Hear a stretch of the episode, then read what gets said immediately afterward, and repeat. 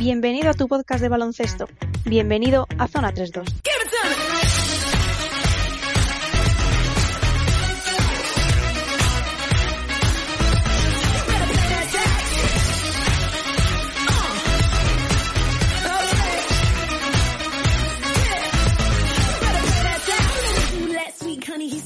Bienvenidos a una nueva edición de Zona 32, esta edición número 22, previa a la que será la edición especial Copa del Rey y previo a todo lo que nos traerá esa Copa del Rey más adelante, que requerirá de un tratamiento mucho más delicado la semana que viene, pero bueno, todavía vamos a tener una semana normal, vamos a decirlo así, antes de que ese gran evento del baloncesto español llegue. Esta semana venimos cargados de mucho, la pareja de moda de Kawhi Leonard y Paul George, haciéndolo muy bien en Los Ángeles, las burradas de Jokic como candidato número uno a MVP, el protagonismo de Billy Hernán Gómez en cuanto a números y resultados, que es algo que no estábamos acostumbrados a ver, las once seguidas de Valencia o el sorteo de los Juegos Olímpicos que nos ha deparado rivales para la competición que se disputará, esperemos, este verano en Tokio.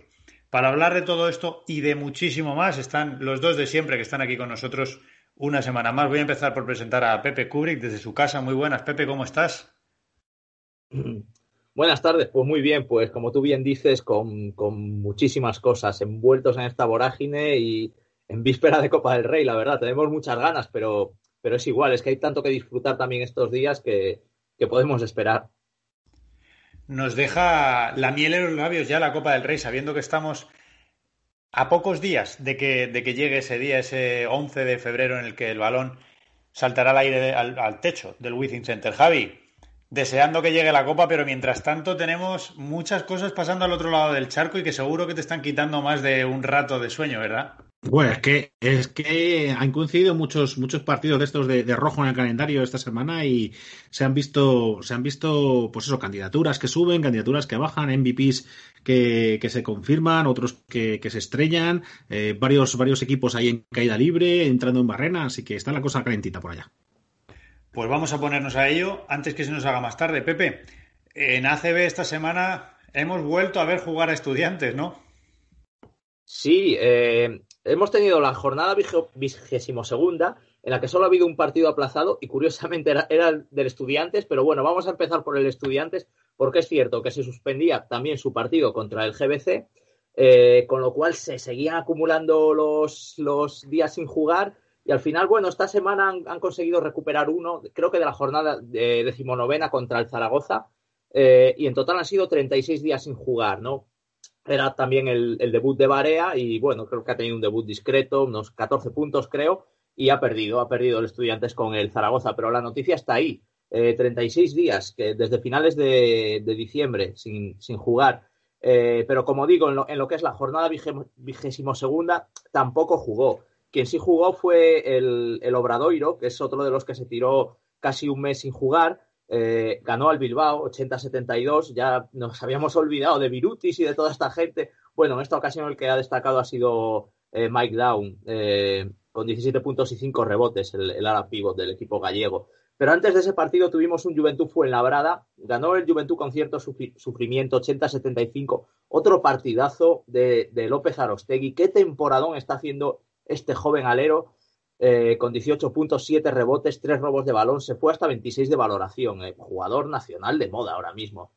Eh, tuvimos también un Andorra-Tenerife, con el Tenerife estrenando patrocinio, por cierto. El, ahora es el, Lenovo Tenerife, ya se acabó lo de Iberostar, hay que acostumbrarse.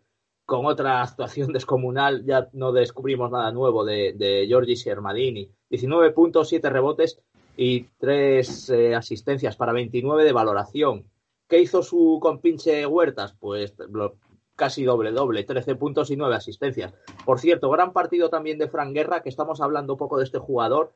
Ya es un jugador ya muy hecho, 28 años, pero qué temporadón está haciendo también en Tenerife. En solo 15 minutos hizo 14 puntos y 5 rebotes y se fue a 18 de valoración. Luego tuvimos un Barcelona-Murcia, otra vez el Barcelona en modo rodillo. 92-63, aplastamiento, otra vez todos jugando muchos minutos, otra vez todos anotando y otra vez todos valorando en positivo. Ojo, hay una, anécdota curiosa, en el box score solo hay un jugador que en el más menos valora negativo por parte del Barcelona y es Piero Oriola con menos 8, que es curioso porque jugando bastantes minutos que en un partido que ganan tan fácil que se vaya un menos 8. Eh, tuvimos una derrota del Manresa que sigue octavo, sigue siendo un, para mí uno de los equipos revelación, pero bueno, perdió con el Burgos, que Burgos pues sigue fortísimo. Y de hecho ganó el Manresa 87-101. O sea que, bueno, partido, partido muy serio de, este Burgos, que por cierto, este fin de semana va a jugar la Copa Intercontinental contra el equipo argentino del, del, Kimla, del, eh, de donde venía Gaby Deck, por cierto. Luego lo ampliamos un poquito. Eh, y hemos tenido también un Vasconia Zaragoza. Fíjate que el Zaragoza hablábamos de uno de los equipos también en línea ascendente, pero el Vasconia se dio un gustazo aquí, se dio una fiesta, 89-61. Eh, y también, pues eso, un partido muy coral del Vasconia. También todos eh, anotaron y todos valoraron en positivo. Partido resuelto desde el primer cuarto, con un parcial 24-13.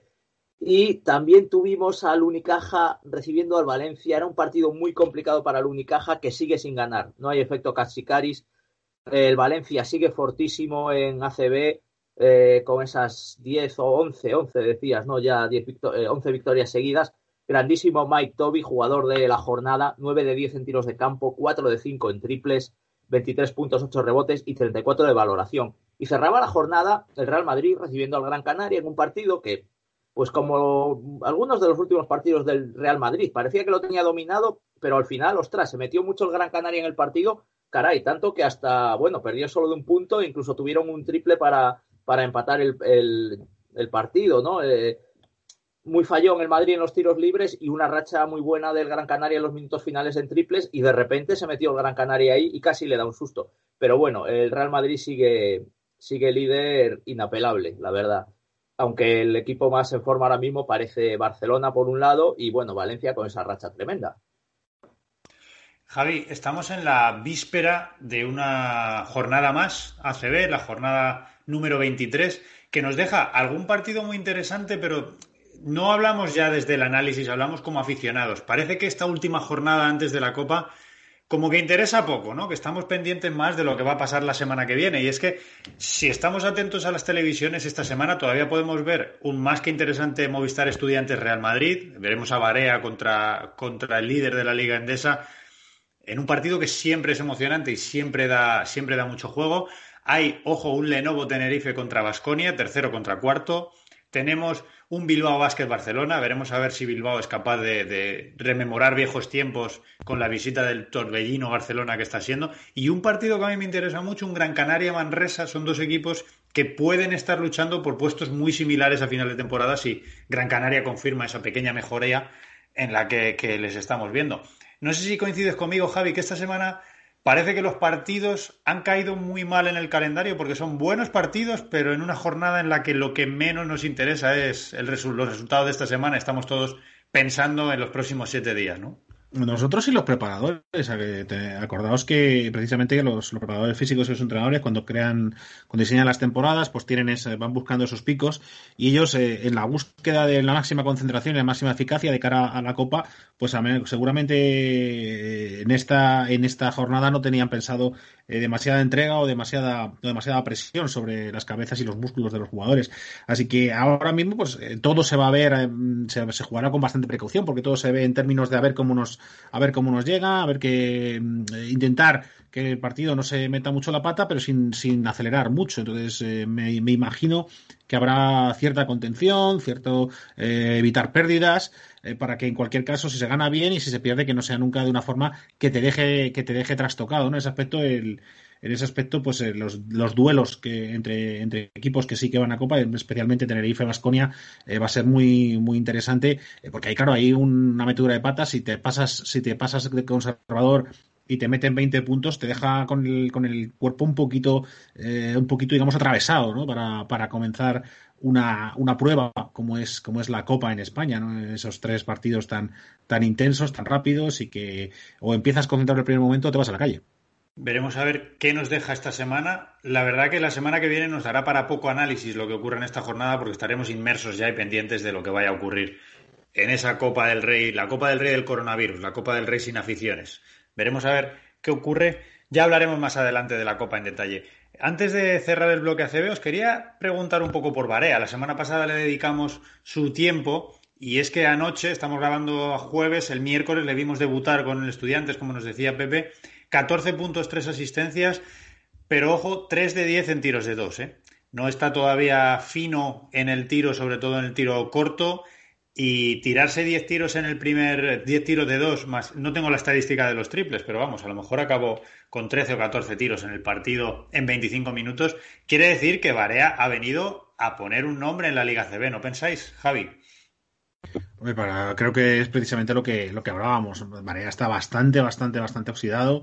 Y, el peligro que tiene cuando fichas a un jugador de estos es que venga simplemente pues a ponerse en forma y a ver, a llamar un poquito la atención de cara a, ese, a, lo que él pretende, que es pues eso, ponerse en forma para que le vuelvan a llamar, quizás para, para los playoffs, para de relleno de, o de rotación en algún equipo, en algún equipo NBA. Entonces, en este aspecto, pues eh, yo creo que en estudiantes asumen perfectamente que lo que les interesa de Barea es, es, el nombre, es el ánimo, es eh, con dos, tres partidos buenos que tenga a un nivel eh, alto, pues ya va, va, a emocionar lo suficiente pues, pues a esa plantilla y a esa plantilla y a esa afición que ahí no está en el pabellón, pero bueno, que está ahí deseando buenas noticias, pues eh, les va a animar, que es lo que echamos a lo que en estudiantes echa falta estos años, ¿no? Esa, esas ganas de dar un paso adelante, esa entrega, esa, esa lucha que muchas veces vemos que a, que a, poco de empezar la temporada ya se está dejando y se reserva pues para muy poquitos partidos, como precisamente el de este fin de semana. Así que ahí, ahí si Barea quiere, quiere presumir, va a ser, tiene que ser este fin de semana.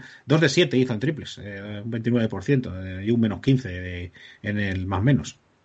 2 de 7 y 3 de 10, 17 tiros en 25 minutos. ¿eh? Son, son, muchos tiros para un tipo que acaba de llegar y que, bueno, aún no tiene los roles del equipo asumidos. Pero Pepe también, una mentalidad muy americana, ¿no? De decir, bueno, yo vengo aquí, soy el bueno y me la tengo que jugar yo.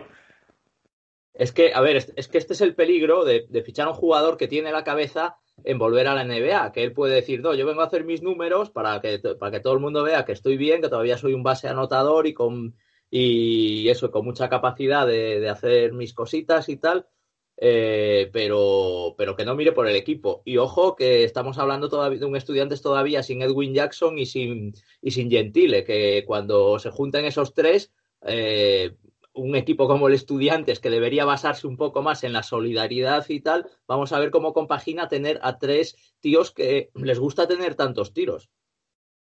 Es que, de hecho, en, ese, en ese partido eh, el, mejor jugador de estudiantes, Abramovich, le triplica en valoración, anota, anota, 24 puntos de valoración por 8 de Barea. O sea que es que eh, estas cosas, si siguen así, pueden rascar, eh, pueden rascar un poquito. Así que habrá que buscar un equilibrio. Pero bueno, el próximo partido te hace te hace un 7 de 10 en triples o te hace un 6 de 11 en triples y estamos hablando de por fin eh, hay una estrella en, en, Madrid fuera del fuera del, Real Madrid y, y, Estudiantes le hace falta eso así que bueno es un riesgo que, que cogen pero es que a este equipo le hace falta un poquito de electroshock a veces a este equipo le hace falta un poquito de, de meterle meterle un poquito de sangre un poquito de energía y un fichaje que te llama que te hace aparecer en la prensa como, como es el de Marea que, que ya, ya ha, vuelto a, permitir que, la gente descubra que estudiante sigue vivo, que sigue en ACB, que está ahí, porque es verdad que la llegada de un NBA como, como haría, pues a estas alturas sigue siendo noticia. Bueno, vamos a ver hasta cuándo nos da noticia Parea. De momento vamos a ponerle ahí el asterisco a ese partido que, comentábamos antes, ese Movistar Estudiantes Real Madrid que veremos este fin de semana, el domingo a las seis y media. Y Oye, igual nos da que hablar la semana que viene algo, pero bueno, cerramos el tema Barea, medio cerramos el tema CB y, en lo que influye al baloncesto nacional, Pepe, esta semana hemos sabido el resultado del sorteo de lo que será el campeonato olímpico de baloncesto masculino y femenino. Vamos a traernos los, equipos que nos han tocado. Tengo que decir que me parece un sorteo con mucha trampa y que no va a ser nada fácil lo que, lo que está por delante. ¿eh?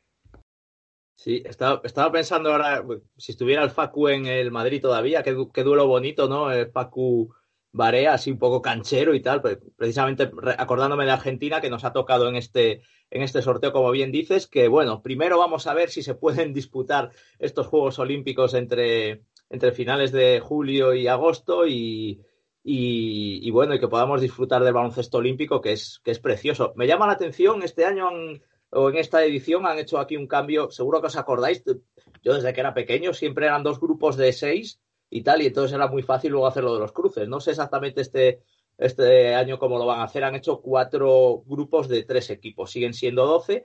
Hay algunos equipos todavía por, por clasificarse. Nosotros tenemos confirmado a Japón y Argentina. El, plato fuerte es Argentina. Y ojo, que, el, equipo que nos queda por venir eh, va a venir del, de, la, de la fase clasificatoria de Kaunas, que se jugará, pues eso, unas semanas antes. Y ahí están, bueno, están selecciones muy débiles como Corea, Angola, Venezuela, que a veces da la sorpresa, Polonia, pero ojo, Lituania y Eslovenia. O sea que, bueno, lo normal es que sea Lituania o Eslovenia uno de los de los dos que nos toquen. O sea que mm, seguro que vemos ahí, podemos ver viejos conocidos ACB como Campazo o como, o como Doncic.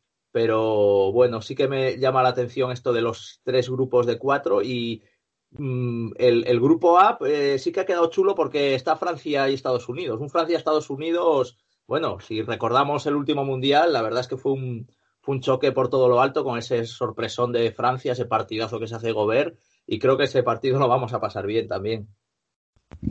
Mucho, mucho cuidado, mucho cuidado, que a mí me da miedo que como se clasificase Polonia, es la típica pifia que suele hacer España. Es decir, eh, Polonia es muy inferior, pero se nos da muy mal, es un equipo muy rocoso que se nos, se ha dado mal últimamente.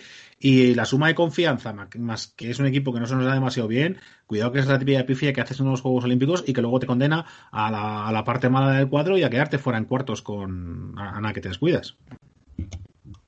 Bueno, vamos a primero rezar porque se puedan disputar esos Juegos Olímpicos, que ahora mismo está todo un poco en el aire. Además, hemos sabido hace poco también los protocolos que ha, que ha propuesto el comité japonés, el comité olímpico japonés para, todos esos Juegos Olímpicos. No se puede mm, gritar para animar a tu... como entrenador no puedes gritar para animar a tus jugadores, solo dar palmas. Eh, no se permite el uso de transporte público ni siquiera en la Villa Olímpica. bueno, es la verdad que es una serie de medidas muy a la japonesa, a mi entender, inviables para el volumen de deportistas que se van a juntar allí y, que, y con la rutina de deporte que tienen y de competición que tienen. Pero yo supongo que todo esto se irá debatiendo con el tiempo, se irá suavizando alguna medida, se irán ajustando otras. Y cuando se acerque de verdad el momento de disputar los Juegos Olímpicos, habrá un consenso y habrá unas normas y una normativa algo más estándar y algo más lógica, quiero pensar. Ah, a mí me sorprende muchísimo, desde luego, que, hagan ese tipo de, vías, porque una, yo sinceramente, este, yo solo veo Juegos Olímpicos eh, vacunando masivamente a todos los atletas. O sea, con vacuna disponible para todos los atletas. Mm, de calendario está ajustado, pero no es imposible. No es imposible porque además hay dinero, eh, así que es posible que se haga. Pero poner muchas, muchas reglas, pero esto es que parte de la Villa Olímpica es un viaje fin de curso de adolescentes no han entendido. O sea, sí, sí, si eso, si eso es como Gomorra. O sea, van a estar ahí. No, espérate que no te voy a. Bueno, bueno, al final, ¿qué pasa? Pues como la NBA, que están con la. Tienes a los entrenadores con la mascarilla y justo para gritar se la quitan. O sea, es que no, no, no, no puede ser. No puede ser. No sé qué pretenderán en Japón. son gente que culturalmente, es verdad, son gente muy cumplidora de normas, pero que invitan a su casa a muchas civilizaciones y culturas que no son precisamente de cumplir normas, especialmente si son muy, eh, muy invasivas y, poco razonables. Así que, eh, sinceramente, no me veo los japoneses pasando por el aro de, tener a 20.000 a 20.000 deportistas, eh, pues eso, en plan Sodoma y Gomorra, esparciendo virus por ahí. No, no, no les veo, yo no les veo. No, no tiene buena pinta a día de hoy. ¿eh? La verdad que la cosa está, está complicada a nivel mundial. Veremos a ver, veremos a ver, porque esto es a varios meses vista y ya sabemos lo cambiante que es la situación en todo esto y que todas las organizaciones deportivas nos han demostrado que la voluntad es de que el deporte siga hacia adelante y que todos, en todos los deportes hemos visto ya echar a andar diferentes competiciones. Entonces el, COI al final tiene que esforzarse y hacer ese movimiento también porque es quizá el evento deportivo supremo de todos. Entonces, los Juegos Olímpicos, todos yo creo que estamos un poquito ya eh, ansiosos por ver esos Juegos Olímpicos. Vamos a ver cómo avanza esto y de momento nos tiene que servir para cerrar el bloque nacional e irnos a la Euroliga.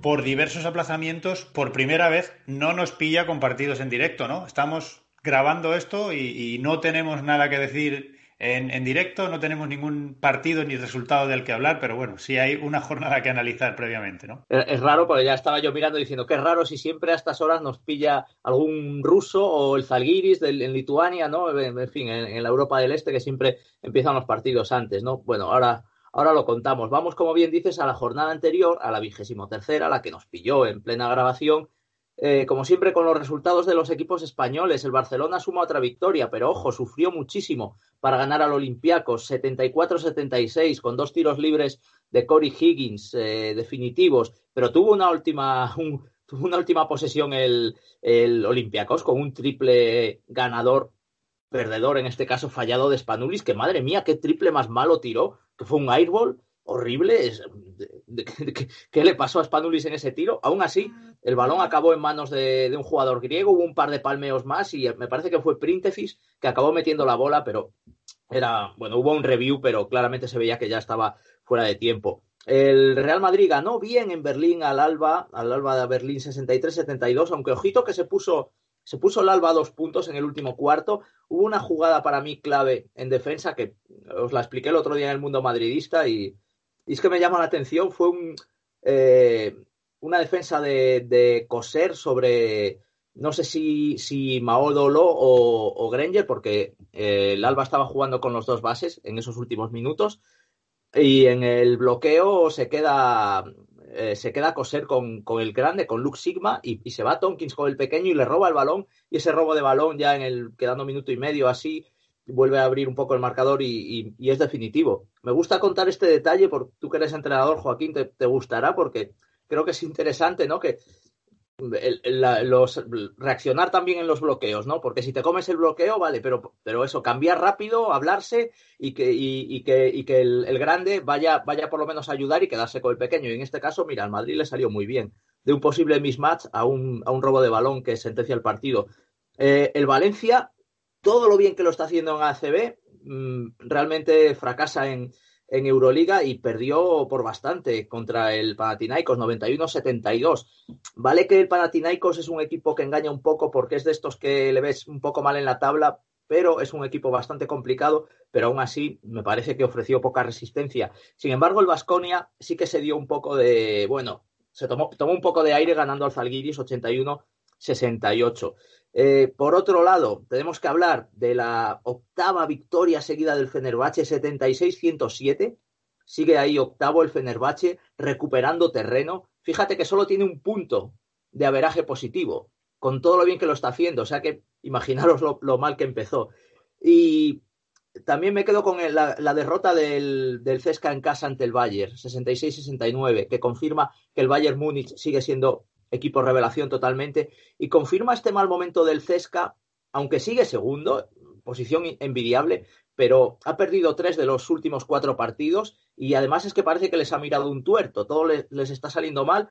Desde que se han empezado a, se han empeñado a empezar a meter gente en el campo, parece que, tienen una, una, maldición con eso, eh, han perdido a Milutinov, es baja para, para toda la temporada ya, su, su pivo titular, Ahora se ha lesionado Sengelia, se lesionó este lunes en, Liga Doméstica, no sabemos para cuántos partidos, es lesión de rodilla.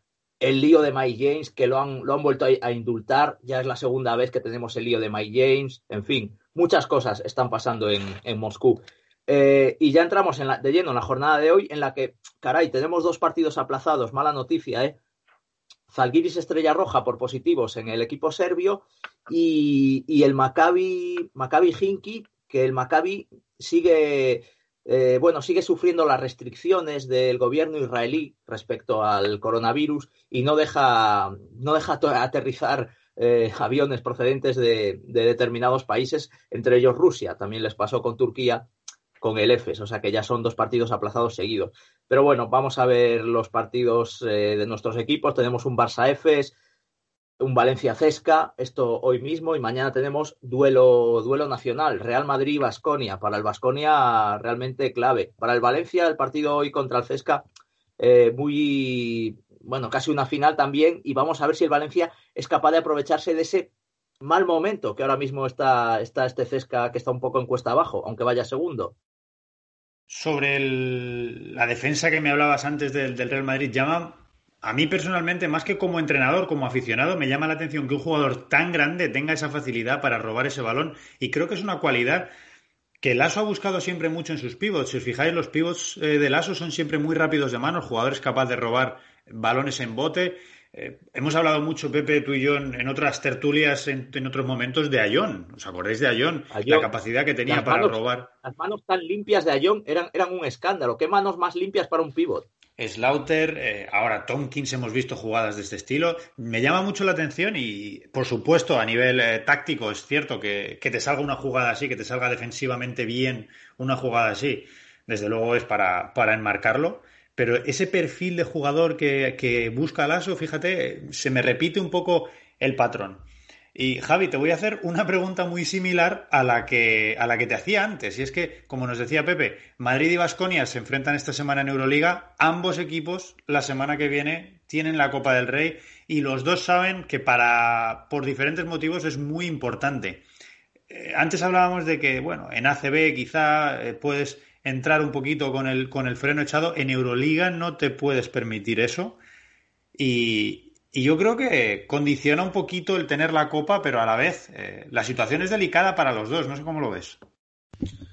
Pues eh, yo creo que Lasso es de los que suele guardarse más cartas para, la Copa. O sea, si Lasso no le preocupa tanto no ganar, si, Lasso tiene algo específicamente preparado que, que pueda hacer mucho daño, algún factor sorpresa, algún emparejamiento, eh, alguna jugada que pueda hacer daño a Vasconia, yo creo que se la guarda. Se la guarda porque así lo ha hecho históricamente y ya son muchos años con, con Pablo como para, como para saberlo. Ahora, eh, esto es Euroliga y un partido es importantísimo, así que eh, desde luego yo me espero darlo todo. Además, Vasconia, eh, aparte de la situación tan desesperada que tiene, que podrías decir, bueno, pues igual, igual le conviene reservar energías para luego dar una sorpresa en Copa, que para ellos además les alimenta mucho, eh, pero es que ellos en contra el Madrid, aunque sea la, aunque sea la Copa Perico, o sea, lo ganan, lo dan todo y, si pueden ganar el partido lo, van a intentar, mm, aunque, aunque se queden agotados de cara a Copa. Entonces será un partido dificilísimo como, como todos y que los dos teóricamente tienen motivos para, para reservarse, ya digo, el, el Pablo Lasso porque lo suele hacer y, y, Vasconia porque a estas alturas eh, no les veo, sinceramente, no deben creerse mucho que están en situación como para, como para entrar en playoff. Entonces podían apostarlo toda la copa. Sin embargo, ni, ni al Real Madrid le sobran partidos, ni desde luego el Vasconia va, va, a renunciar a una victoria contra el Madrid que al que les puede dar energía para, para la competición, que les puede dar eh, confianza. Eh, recordamos el año pasado como, como una, una, victoria que consiguieron totalmente sorprendente contra el Madrid cuando estaban en lo peor. Les eh, fue el primer paso de, esa remontada que les llevó a, ser un, un, equipo totalmente distinto al que, al que era en enero y que acabó ganando la Liga CR.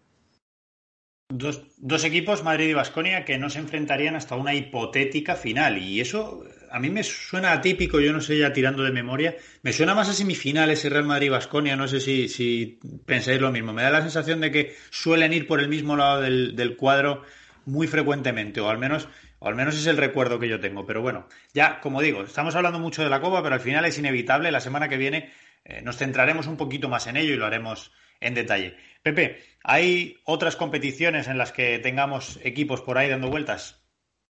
Sí, bueno, siempre tenemos un poco más de un poco de actualidad, ¿no? Eh, bueno, la Basketball Champions League creo que no, no vuelve hasta eh, no sé si marzo, me parece que es ya cuando empieza la, la siguiente fase. No, en marzo es la Euro, los cuartos de Euroliga femenina. Bueno, el caso es que vamos a estar unas semanas sin, sin Basketball Champions League.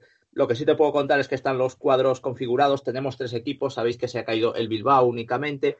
Y nos ha tocado dos, dos de nuestros representantes en el mismo grupo, que son el Tenerife y el Burgos. Comparten grupo con, con el Igokea de Bosnia y con el Bev Riga de Letonia. Y luego tenemos al Zaragoza en un grupo un poquito más complicado, porque le ha tocado el Bros, el Bamber alemán y el Dinamo Sassari italiano. Son bueno, equipos para, para esta competición, creo que, que bastante, bastante buenos, y el Nimburg checo. Eh, sí que hemos tenido Eurocup con malas noticias, la verdad, no, no apetece mucho hablar de, Eurocup esta semana. El Juventud ha perdido con el Mónaco 97-82. Además es que ha perdido el averaje particular. Les habían ganado de 7 en el partido de, ida.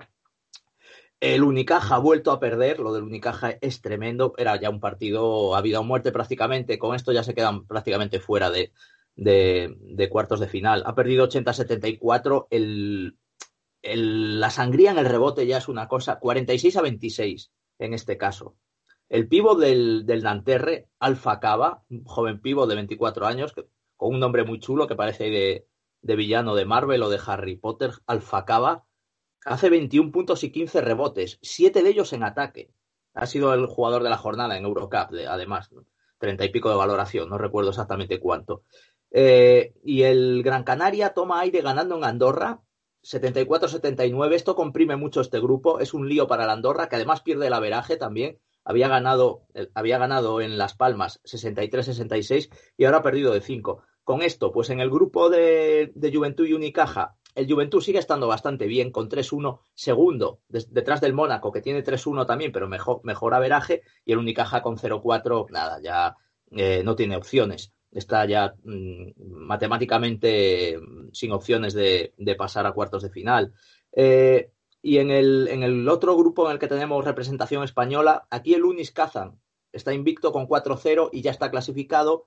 Y luego tenemos a la Andorra con 2-2 y Gran Canaria detrás con 1-3.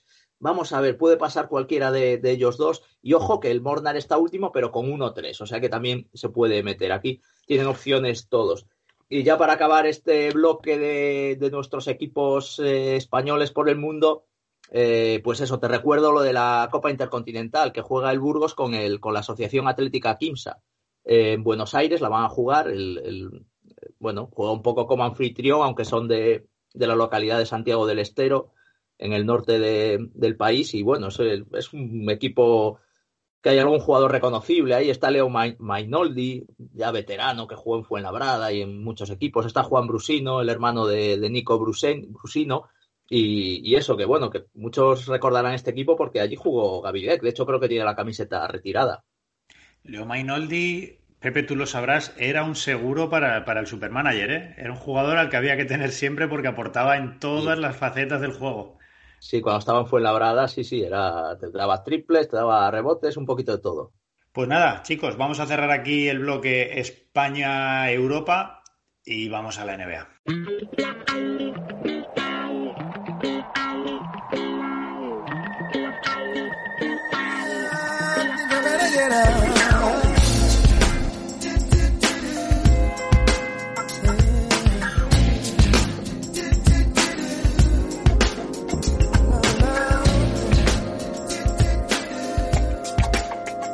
Javi, es que esta semana la NBA entra en una de esas semanas en las que no le queda más remedio que modificarse y adaptarse a lo que viene porque estamos en semana de Super Bowl. Se está liando ya en Estados Unidos, encima es, bueno, todo el mundo habla que va a ser una de las grandes Super Bowl de la historia porque por diversos motivos, tampoco es cuestión ahora de ponernos a hablar de fútbol americano, pero hay muchas cosas que invitan a pensar que va a ser una de las grandes Super Bowl, de esas que se recordarán por mucho tiempo, y la NBA está literalmente ensombrecida por todo esto. Sin embargo, como decías antes, pues nos ha regalado una serie de partidazos y algo que está por llegar, que también hablaremos un poquito luego de algún calendario interesante que hay por delante. Pero bueno, hay muchísimo, muchísimo esta semana en la NBA, ¿no, Javi? Adelante. Pues sí que hay, sí. Es, la semana 7 y, lo primero que hay pues es ni más ni menos que un cambio de líder al frente de la clasificación pues, general de la NBA, las dos conferencias. El, tenemos aquí que, hay un nuevo líder, lo, cual no deja de ser paradójico porque precisamente este nuevo líder, que son ni más ni menos que estos solidísimos y, podemos decir ya que, que clásicos Utah Jazz, eh, que son los que están al frente de la clasificación, pues precisamente vieron rota eh, su reluciente racha de 11 victorias seguidas, atención, 11 victorias seguidas, la mejor hasta el momento de esta temporada, pues decía que la vieron rota este pasado domingo en su partido contra los Denver Nuggets, en las que ese center improbable, ¿no? ese, ese center con alma de quarterback y brazo de waterpolista, ese 5 fofisano con aspecto de haberse olvidado la merienda, ese Nikola Jokic que siempre nos deja con la mandíbula caída, con un pase imposible o una finta atorrante, ese candidato MVP se merendó el solito a unos jazz que venían pitando como el ave, batiendo su récord de anotación con, atención, 47 puntos. 33 de ellos al descanso. Nos enviaba un mensaje Joaquín en, el WhatsApp que, estaba tan contento porque lo tenía, lo tenía ahí en el Supermanager. Pues sí, en el descanso llevaba 33 puntos y acabó con 47. Y no batió su récord personal porque Malone le sentó a falta de minuto y medio. Que yo lo, que digo muchas veces, no hay que ver lo malajes que llegan a ser algunos entrenadores. A ver, Malone, macho, que sé que me estás oyendo que esas cosas no, no, se hacen, hombre. Que estas cosas pasan a la historia de los jugadores y de las franquicias, hombre. No me sea bobo. Que al bueno de Nicola un minuto más no le va a ver mal el rendimiento en playoff, Colines. Que ya les vale la tontería a estos coaches que parece que hacen los cambios porque les saltó una alarma en el móvil. Pero vamos, en fin, vamos a, vamos a ver. Si no son capaces de entender que no tiene sentido llevar todo el rato una mascarilla para bajársela precisamente cuando vas a gritar, pues como para entender la importancia de récords para la historia, para la confianza o para la autoestima. En definitiva, mal, mal, mal, malón. Y bien por Jokic, que está en un nivel tal que, que puede aspirar y lo hemos comentado varias veces ya, puede aspirar muy legítimamente al MVP, siempre y cuando, y aquí es donde está lo importante, Denver dispute el liderazgo del oeste. Si Denver está hasta el final en la, en la lucha por el oeste, eh, eh, Jokic, con lo que está haciendo hasta ahora, es candidato muy serio a MVP. Pero claro, es que eso, que Denver esté en la pomada, pues no, no es fácil. Ahora mismo son cuartos, llevan 12-8, pero recordemos que, la verdad es que ahora están yendo para arriba, tiene una media positiva, 7-3 en los últimos 10 partidos. El equipo ya demostró la temporada pasada que es mucho más competitivo de lo que sugería la edad de su roster. Así que, bueno, eh, no me extraña que, lo comentaba Pepe eh, fuera de, micrófono, que, que, las apuestas sigan dando a Jokic como un muy fuerte candidato. Y ojo, no solo a Jokic, porque ahora mismo Denver se enfrenta a un periodo, a un periodo de estos complicados. Y es que cuando te pones a analizar el calendario que le espera a Denver en las próximas dos semanas, de hecho 13 días desde hoy, tiene dos partidos contra Lakers, uno en la semana próxima y otro en la siguiente. Y en la semana próxima comparte ese duelo de Lake contra Lakers también contra Milwaukee, pero es que en la siguiente tiene Lakers y Boston. Ahora mismo a, Denver le espera un calendario en el que tiene pocos momentos en los que relajarse, quizá algún partido por ahí contra Cleveland, Oklahoma City suelto, que ya veremos a ver porque son equipos que están acostumbrados a dar sorpresas esta temporada y a dar disgustos a equipos que no se lo esperan. Y podemos estar hablando de Denver quizá dentro de dos semanas en números o en dinámicas totalmente diferentes, porque salir bien de estos cuatro partidos que acabamos de mencionar ojo que les pone ya en, la situación casi que les veíamos el año pasado, en situación de sorpresa, en situación de candidatos, y no salir bien de estos partidos, pues oye, a lo mejor vemos un equipo un poco más desinflado. No lo sé qué pensáis vosotros, pero yo creo que el calendario ahora mismo a Denver le viene bien porque justo antes de lo que será el famoso All-Star, si, si, luego nos da tiempo hablamos un poquito de los rumores que, que invitan a que pensemos que haya All-Star, pero ahora mismo el calendario de Denver es un dardo envenenado, Javi. No sé qué piensas. Sí, desde luego, pero también es que estos Denver eh, es que juegan como un equipo veterano en el sentido de que en los partidos duros, y, estamos hablando de que han sido los que han frenado a una Utah que venía 11-0. O sea, en los partidos duros, y lo vimos en la burbuja, eh, Denver es un equipo que se, que se está creciendo, es un equipo que le viene bien jugar con el abismo al otro lado. Entonces, a saber si son reforzados. Eso sí, luego hablaremos que está el oeste, que dos derrotas y, es que sales de sales de playoff, es que te vas a play-in. claro, justo a, eso me justo a eso me refería, porque está la cosa carísima. Normalmente en el oeste no suele estar tan cara para tantos equipos por arriba. Es que hay tantos equipos ahora mismo que están ahí arriba, que están luchando por estar entre los cuatro primeros, que ojo, Ojo lo que pueda suponer estas dos semanas de Denver, que repito, el calendario les trae en la próxima semana, los próximos siete días, Lakers Milwaukee y en los siete días siguientes Lakers Boston, además seguidos. Así que, bueno, veremos a ver, veremos a ver. Eh, Javi, te dejo que sigas, que no podía evitar, no podía dejar pasar ese tren del calendario de Denver que, me, que no para de preocuparme. Estamos, estamos en ello, estamos en ello porque es una, es una de las, de las grandes preguntas de, este año, ¿no? Si estos Denver van a poder revalidar su gran papel del año pasado. Y eh, hablábamos de que Utah había obtenido el liderazgo, eh, a pesar de que, pues efectivamente, el domingo fue un mal día para Utah.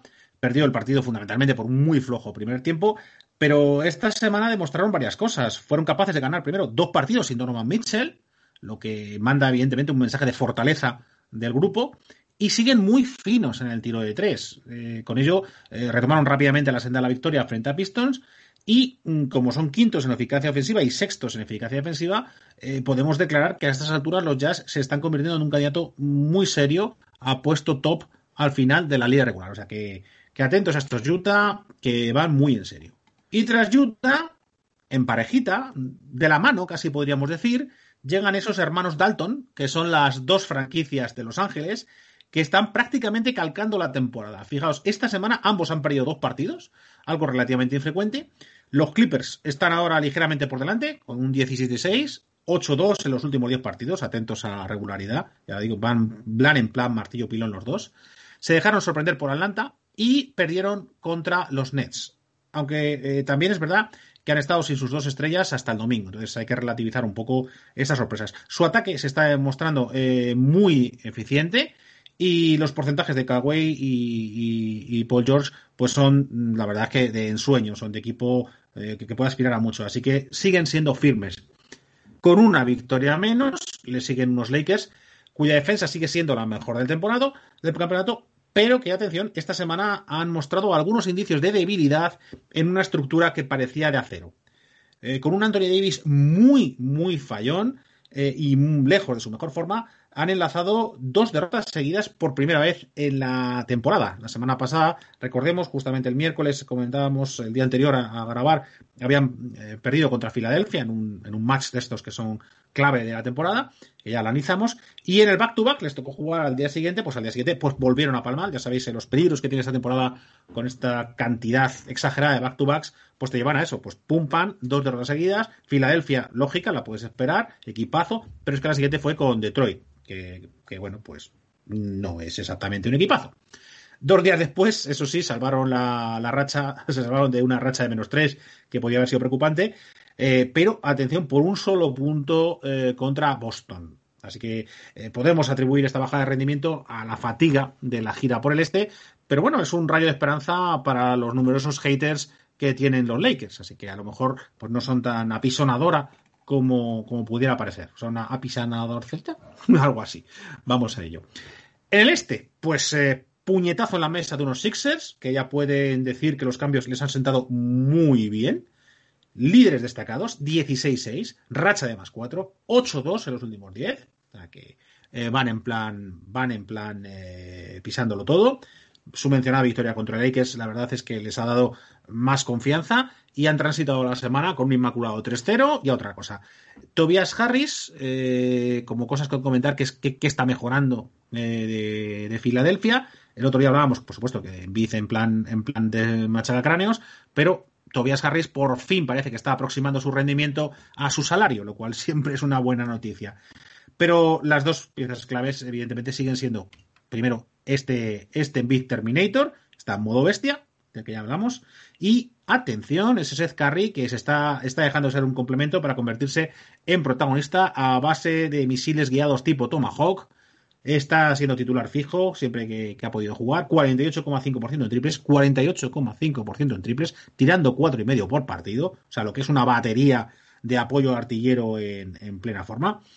Y la verdad es que eso rectifica pues lo que estábamos diciendo eh, el año pasado. Todos decíamos que Filadelfia le hacía falta abrir mucho más la pista para dejar espacio a, jugadores como Bici Simmons y a fe de que el otro Curry lo, está haciendo. Y tras Filadelfia, segundos en el este, tenemos a los Bucks que muestran dos caras muy diferentes según el lado de la pista. Su ataque, mm, todos tenemos claro que es el mejor de la liga, el más eficiente de todos los tiempos, Atención, 121 puntos por cada 100 posesiones. Repito, 121 puntos por 100 posesiones. Eso es una barbaridad. Con eso, claro, pues eh, tienes un balance muy bueno. Están 13-8 segundos. Pero, pero, pero, al mismo tiempo presentan una defensa que es pura mantequilla. La cuarta peor de la NBA. Que les hace encajar 119 puntos por cada 100 posibles. Jolín, que metas 119 y que te, 121 y que te metan 119, macho, Budenholzer, esto, esto hay que arreglarlo, ¿no? La historia, la verdad es que nos dice que, así, pues sí, se ganan partidos, se ganan ligas regulares, se ganan MVPs, amigo Anteto, pero no se ganan anillos. Así que en un intento de mejorar atrás, pues Budenholzer se le está dando al perolo. De momento lo que, lo que está haciendo pues, es renunciar a alinear juntos a, a Brim Force y DJ Agustín que, son unas máquinas en, el catch and shoot, pero, pero, que, pues eso, pues tíos como Brin te, te dan mucho, abren el campo, consiguen tiros abiertos, pero es que luego son transparentes atrás a un nivel de romper estadísticas. ¿no? A Forbes ya le conocemos los aficionados de los Spurs y, precisamente por eso no renovó, teniendo un tiro que, que da gusto verlo, un catch and shoot de los mejorcitos de, de la liga, un jugador que es drafted y que es de los mejores tiradores. Pero es que, es que los Bucks están descubriendo el coste de, de, de esto, ¿no? Tienes un jugador que tiene un tiro espectacular, pero es que, atención, en la derrota contra los Hornets jugó 11 minutos. Solo 11 minutos. Pues en ese tiempo metió dos triples de cinco. Bueno, no bad. Eh, podía haber metido cuatro de cinco perfectamente o cinco de cinco. O sea, por tiradores es excelente. Pero es que Charlotte aprovechó que estaba él en pista para meterles 46 puntos. 46 puntos en 11 minutos. En solo 25 posesiones. O sea, prácticamente era canasta por posesión. La media de casi una canasta por posesión en 25. El parcial con el en pista es, de verdad, para pasarse la petanca, ¿eh? Menos 31 puntos. Que es que a mí me dicen eso, mira que yo soy paquete, a mí me dicen que han hecho menos 31 puntos jugando yo y de verdad me, compro un equipo de chapas o de su buteo y, lo dejamos. El de su colega DJ, pues eh, Agustín, pues lo mismo, menos 21. Así que así lo van a tener muy difícil cuando las cosas se pongan serias en las eliminatorias. Además, de todas maneras, Javi, mm, yo creo que hay dos factores que ahora mismo nos pueden invitar a pensar que, Milwaukee puede haber aquellos, los brotes verdes, esa famosa expresión que nos gusta tanto decir, ¿no? Cuando las cosas están muy mal y queremos que vayan algo a mejor. Y es que la primera es que les están dando por todas partes. A Milwaukee, Milwaukee está pillando a nivel mediático eh, aquí y en Estados Unidos, están recibiendo lo más grande por esa defensa inexistente que presentan. Entonces, en algún momento alguien tiene que dar un paso adelante y hacer que eso cambie. Pero bueno, aún así, si eso no fuera suficiente, el calendario de Milwaukee a partir de ahora es un poquito benévolo con ellos. Y es que van a tener quizá durante un mes y medio, dos meses, una gira primero de partidos fuera de casa en la que, en la que van a estar prácticamente tres semanas fuera de casa, pero siempre jugando contra equipos que no son precisamente los mejores ataques de la liga, excluyendo Denver, tiene un partido por ahí contra Denver suelto. Pero es que, como te digo, eh, durante casi dos meses tienen eh, varios partidos contra. Mm, tienen un back-to-back contra Oklahoma City, otro contra Cleveland. Son partidos que pueden ayudar una de dos, o a mejorar tu estadística y apagar un poco el ruido externo, o a de verdad dar un resultado defensivo productivo y que el equipo gane un poquito de confianza. De todas maneras, y esto quiero hablarlo con vosotros dos, un equipo de Badelholzer que todo el mundo sabemos que es de la escuela Popovich, un, discípulo de Popovich, que consienta tener este agujero defensivo eh, como... Pepe, no sé tú qué pensarás, un, equipo que ha mamado de Popovich, de verdad consientes tener ese agujero atrás si Popovich, iba a decir, si Popovich levantara la cabeza, si Popovich se peinara la melena y llamara a Badelholzer por teléfono, ¿qué le diría? Estás mirando mucho el calendario hablando de Oklahoma City de Cleveland, eh, con todos los. pensando que, va a ser eh, partidos fáciles para todos los equipos que necesiten un cambio de tendencia y veremos. Pero bueno, eh, respondiendo a esto que, comentas, hombre, pues a ver, esto es como lo de la manta, ¿no? Que si la subes por un lado te dejas los pies, tal. Pero fíjate si, si Baden-Holzer yo creo que sí que está preocupado eh, por el aspecto defensivo, que si ves el, lo que se puede considerar el Big Three de Milwaukee ahora mismo, ¿no? que sería eh, Anteto, Middleton y, Drew Holiday, el que más minutos está jugando es Drew Holiday, el que es su, jugador élite en defensa, ¿no? Eh, está jugando 33 minutos por partido. O sea, bueno, prácticamente lo mismo que Anteto, pero Anteto está en 32,9. Y, o sea que es curioso que parece que ahora mismo es el jugador más importante. Y este es el jugador que claramente mm, para los eh, fans de Milwaukee o para los analistas era el que les iba a dar el salto de calidad atrás. Yo creo que se lo da respecto a Bledsoe. Holiday es, un, es, un, es uno de esos jugadores pequeños pero que te puede cubrir hasta cuatro posiciones, o sea, te puede coger hasta un cuatro, pero bueno, no le da para, para taparlo todo, ¿no? Pero, pero, es cierto que yo creo que sí que, que Holzer está un poco preocupado por eso, y eso se ve en los minutos que le está dando a Holiday, que por cierto está además en su, en su mejor estadística, en su career high en robos de balón, está en dos por partido. no es una cifra tampoco escandalosa ¿eh? de, robos, pero sí que es cierto que, que Holiday es, un, es uno de los jugadores, y yo creo que merecidamente, que tiene ahora mismo mejor consideración como jugador eh, en élite en, defensa. Pero claro, no, no puede, no puede, no puede taparlo todo.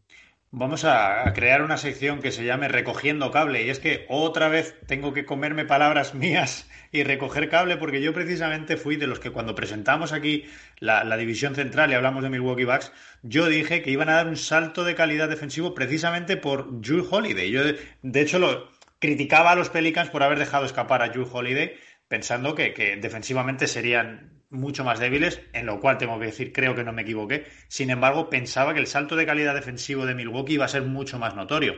Oye, a lo mejor es una cuestión de procesos y lo veremos con el tiempo, pero que llevemos ya siete semanas de competición y Milwaukee sea ese coladero, Javi, destaca muchísimo. Tú como tú que eres de los que ha visto a Baden-Horser ahí al lado de Popovich, ¿tú crees que eso se podría consentir en, casa de Pop? Bueno, vamos a ver, vamos a ver, que Brimford ha estado tres años con Pop. ¿Vale? Y Pop la ha puesto. O sea, que, que, precisamente, pues Pop aquí no puede sacar mucho pecho porque, porque él, primero por necesidad y luego por vicio, pues ha tenido a, a, a Force jugando muchos minutos para pasmo de la propia afición de, de los Spurs que nos encantaba Force porque es un tirador con una clase brutal, pero es que de verdad es que es que es una niña, iba a decir una niña pequeña, que leches, yo no he visto yo niñas pequeñas defender eh, con muchísima más efectividad y muchísima más sangre de la que pone el pobre Force, que, que a todo esto, que no es un mal defensor porque veas que no se mueva. Es, que, que el tío se mueve y se pega, etcétera, pero yo no sé si, si es que si es que es muy, muy débil, si es que si es que quita la mano a destiempo, porque la verdad es que las estadísticas son horribles. Tú le ves y de verdad no parece tan malo, pero es que es que la meten, los, rivales la meten siempre contra él. Igual es que tiene muy, muy, muy, muy mala suerte, no lo sé. Eh, con Pop, ya te digo, Pop ha puesto a jugar a, a jugar a, a Brims. Y yo creo que el problema es de la segunda unidad. La segunda unidad, si quiere que no pierda anotación, el plan era, pues eh, van a tener anotación a base de triples y a base de estos jugadores de que un efecto microondas pero claro, es que en la segunda unidad pues no, no tienes las, no tienes los jugadores defensivos que tienes en la primera, no tienes un Anteto, no tienes un Hru, y el momento que, tienes que meter, que tienes que hacer las rotaciones, es cuando se pierden las defensas. Es que eh, en el partido este que he comentado del agujero, eh, es que Hru Holly tiene, tiene un más menos bastante positivo, pero es que, claro, entre los dos, entre los otros dos, menos 31 y menos 21.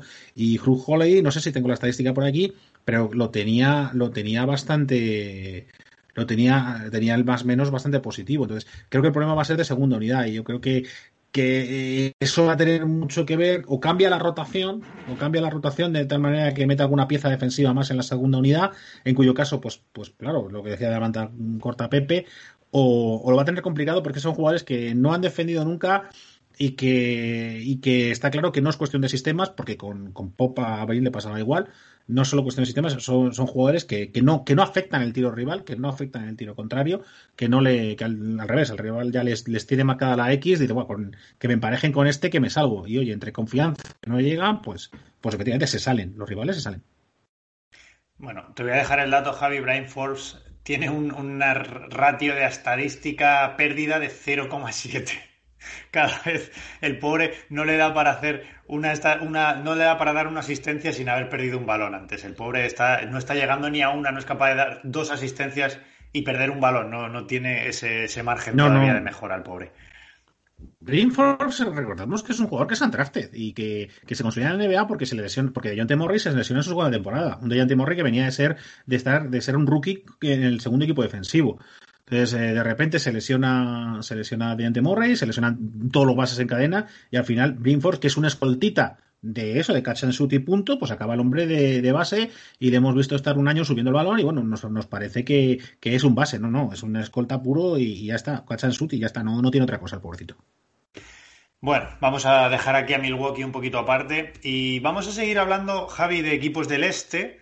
Sé que ahora tienes pendiente hablarnos de, Brooklyn y hemos hablado mucho de Brooklyn, pero tengo muchas ganas de oírte hablar de Washington. Y es que Bradley Bill está siendo mm, el, All-Star que el año pasado tenía que haber sido y, ya, y no fue.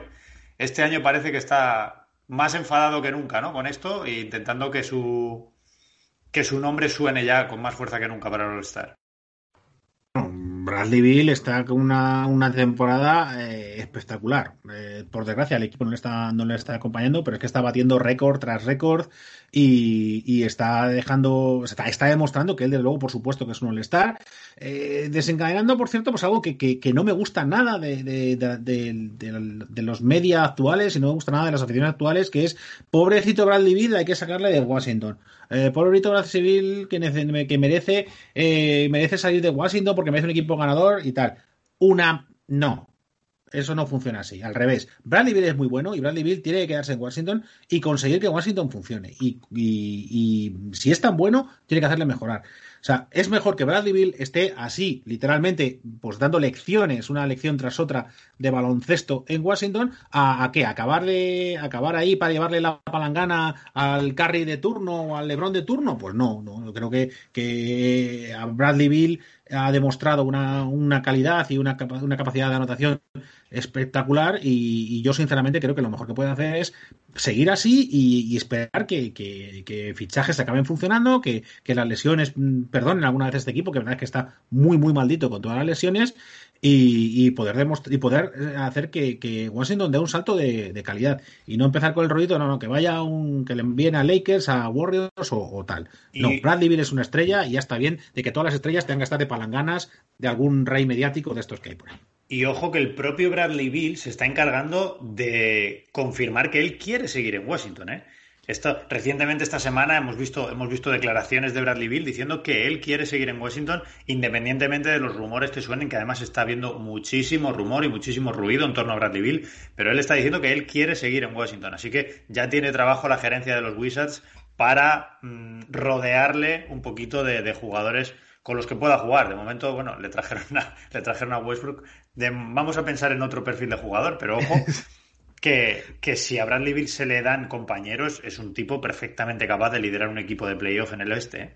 Ahora lo, que, lo que le falta a la gerencia es acertar con, un quinteto. O sea, a ver, otra estrella le han traído. Le han salido Wall, pero vino Westbrook, que las gallinas que entran por las que, por las que salen. O sea, a nivel de. Yo creo que a nivel de talento, a nivel de estrellas, Washington no va mal. Ahora el problema es, es, es los jugadores que, hacen la salsa, es la bechamel. Ahí, ahí es donde va, va a costar y ahí es donde cuesta acertar. Pero claro, también, también es cierto que, claro, Washington juega con dos, con dos eh, jugadores eh, muy, muy protagonistas y claro, es que el resto del quinteto y los jugadores de rotación pues se quedan un poco de ¿y ahora qué hacemos nosotros? Claro, estás jugando con Bradley Bill, ahora mismo está en lo que va de temporada en 34,8 puntos de media, 34,8 puntos de media, con un 48,5 de, de, tiros y un 35,7% en, en triples, ¿no? Y una, una valoración media de 25,9. Claro, es que al final es que juega, es que juega Bradley, es que juega Bradley.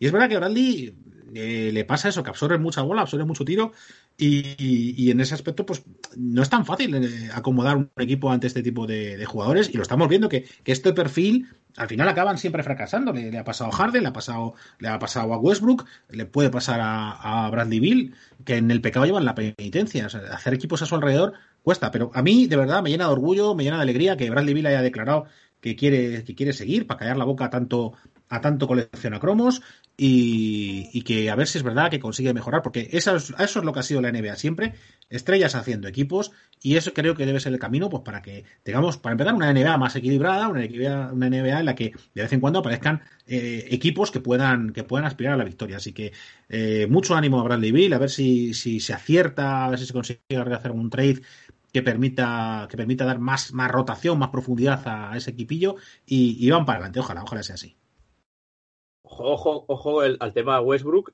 que además esto sí que lo estoy sufriendo yo en el, el Supermanager, iba a decir, en el, en el Yahoo Fantasy de, de, Yahoo, que eh, está muy condicionada ya su temporada porque vamos camino de, vamos a ver qué pasa en esa segunda parte de, la temporada, después de ese break, si hay All-Star o no, pero de momento los planes eh, iniciales eh, se están cumpliendo respecto a para mi desgracia, pues si lo hubiera sabido, posiblemente hubiera tomado otra decisión en el draft, de no, de no darle ni un back-to-back a, Westbrook. No, no está jugando dos partidos seguidos en ningún momento Westbrook.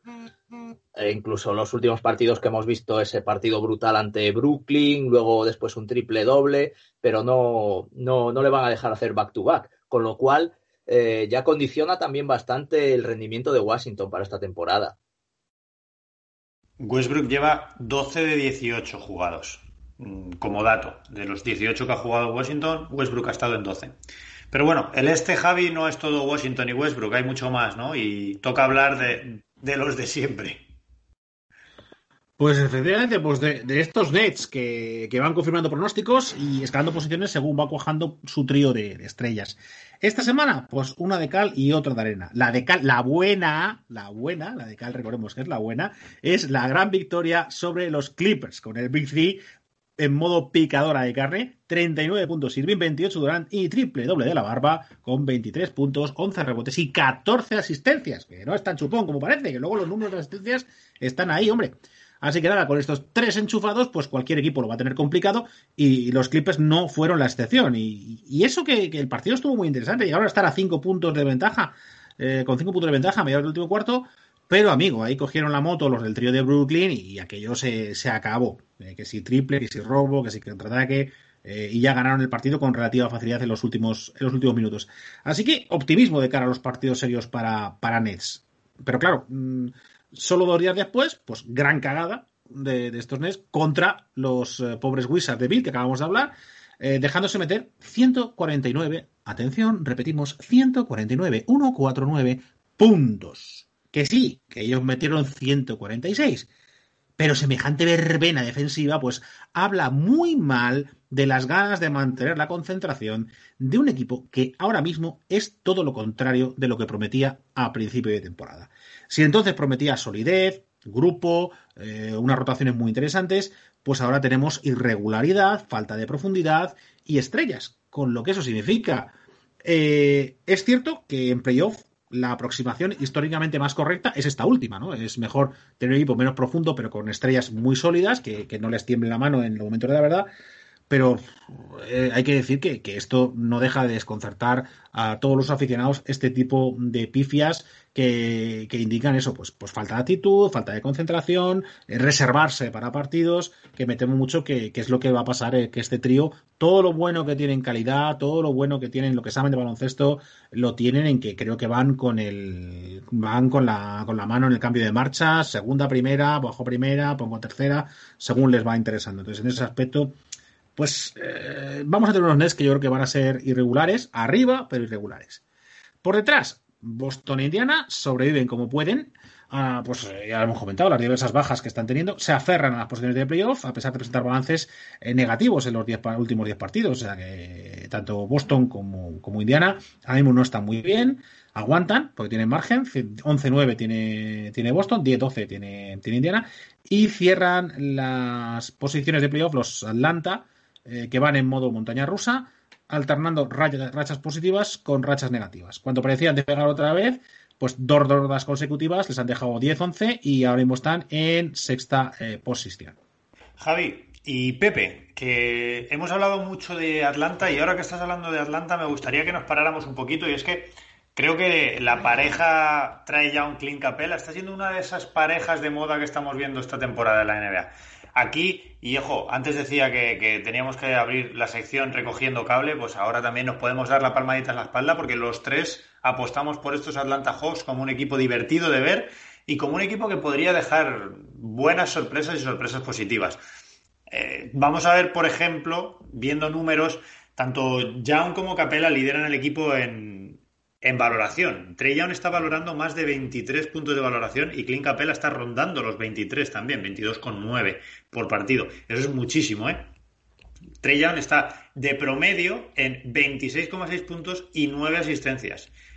Es un jugador que nos tiene acostumbrados a verle tirar desde muy lejos, a verle anotar muchísimo, pero está en modo anotador, ah, perdón, en un modo asistente que nos está dejando muy buenos resultados. Y ojo a Capela, que Capela está en 29 minutos de juego, está promediando 13 puntos y más de 14 rebotes.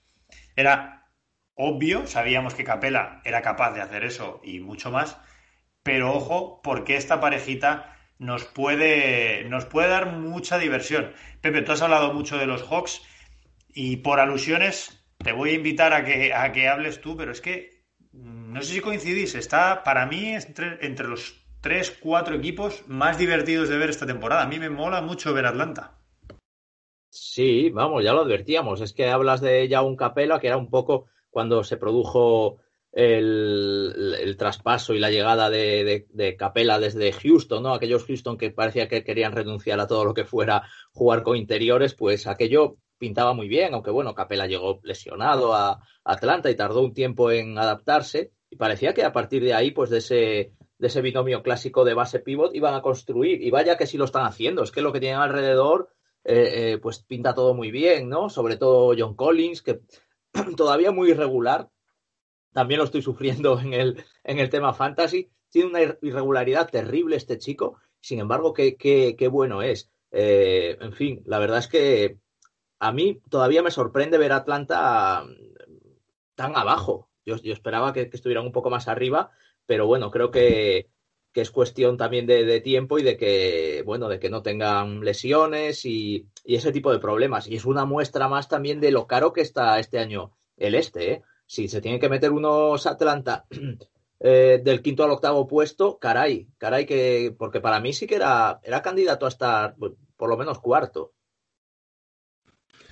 A mí, yo quiero aprovechar pues para, hacer algo que hago, de vez en cuando y es abrir mi, mi programa de Apadrina un 5, Apadrina un pivot, de verdad, estos hombres en periodo de extinción, pero por favor, pero fijaos cuando hay uno bueno, cómo se acaba notando, cómo mejoran sus equipos. Capela son pivos muy limitados en muchas cosas. Un, día, un día podemos hacer un pequeño especial de todos estos pivots buenos que vienen, ¿eh? que todavía tienen muchos, poco más de 20 años, como Jarrett Allen o, o Sia Stewart, que está gustando mucho en Detroit y tal, que tiene 19 años solo. Ojo, ojo, que creo que vamos a tener una buena generación de pivots, ¿eh? Es que, es que eh, hay que. Eh, me caché la mar. Esto de la, estadística avanzada y estas cosas, pues ha tenido muchas cosas buenas, pero el, dogma de que ahora el pivot tiene que salir fuera a tirar y tiene que ser un tirador y tal. A ver, un pivot no tiene que generar puntos así. Un pivot, eh, un buen base con un buen pivot en un pick and roll multiplican la capacidad de anotación dentro, fuera, abren, dan muchísima eh, variedad al ataque eh, porque permiten, pueden mm, revalorizar mucho más a los jugadores que están alrededor, con una jugada que es letal, bien para por lo que en continuación, bien para, bien para, para que el, para que penetre el, base. Y, Jolín, eh, lo ha entendido perfectamente y está haciendo con Capela lo que había hecho Harden con Capela. O sea, es que del gran Harden hay una parte de Harden que, que era Capela que era Capela jugándole muy bien, muy bien el pick and roll. Entonces, Capela es muy limitado, hace pocas cosas, pero me cachéis la mar, que bien las hace este hombre. Y ha mejorado sus equipos. Y es que fue irse Capela y esos Houston hicieron pataplof. Y es que así llega Capela y estos Atlanta ahora son dan bastantes esperanzas de un equipo sólido eh, porque es un tío, pues eso, ya digo, hace pocas cosas, pero coge rebotes como si no le costase y juega de maravilla al pick and roll. Así que eso, vamos a padrinar cinco, que es lo que nos hace falta hay que pensar, porque ahora mismo estamos viendo Atlanta, nos decía Javi, están sextos en el este, bueno, están ahí en una posición bastante buena, sobre todo comparado con la temporada pasada. Pero ahora, si nos ponemos a pensar en estos Atlanta Hawks, ¿qué les falta para dar ya el siguiente paso, para ser por lo menos candidato a pasar una o dos rondas?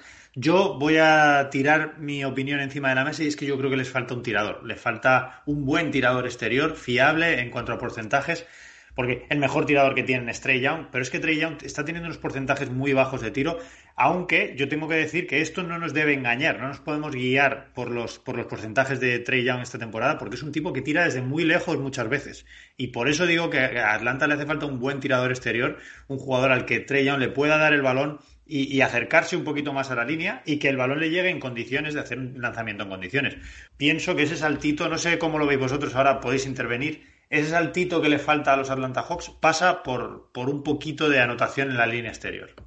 Sí, yo creo que yo creo que es una de las. Eh, tú miras al rostro y efectivamente falta falta eso, pero es que ojito que el, kilo de tirador está carísimo, eh, así que les va a costar, les va a costar. Ahora mismo se paga muy bien un tirador, acordémonos, lo hemos comentado, el, salario que se ha sacado eh, el nuestro amigo nuestro amigo Letón y, vamos a ver, vamos a ver cómo, cómo resuena esa papeleta, porque no, no va a estar fácil. Y además es que ya, ya ha movido muchas cosas Atlanta, ¿eh? o sea, tiene la plantilla bastante cerradeta. Vamos a ver qué se les ocurre.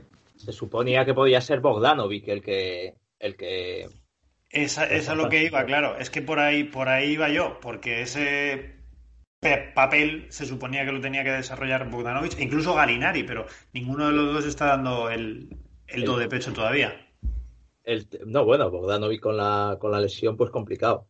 El tema de, Trey Young, yo ya lo había comentado al principio de temporada cuando hablamos de, Atlanta, sí que se ha criticado mucho su selección de tiro. Pero eh, es que efectivamente es, lo que le falta, porque a él se le compara mucho con Curry. Y es cierto que él es un jugador que, que bebe mucho del estilo Curry, ¿no?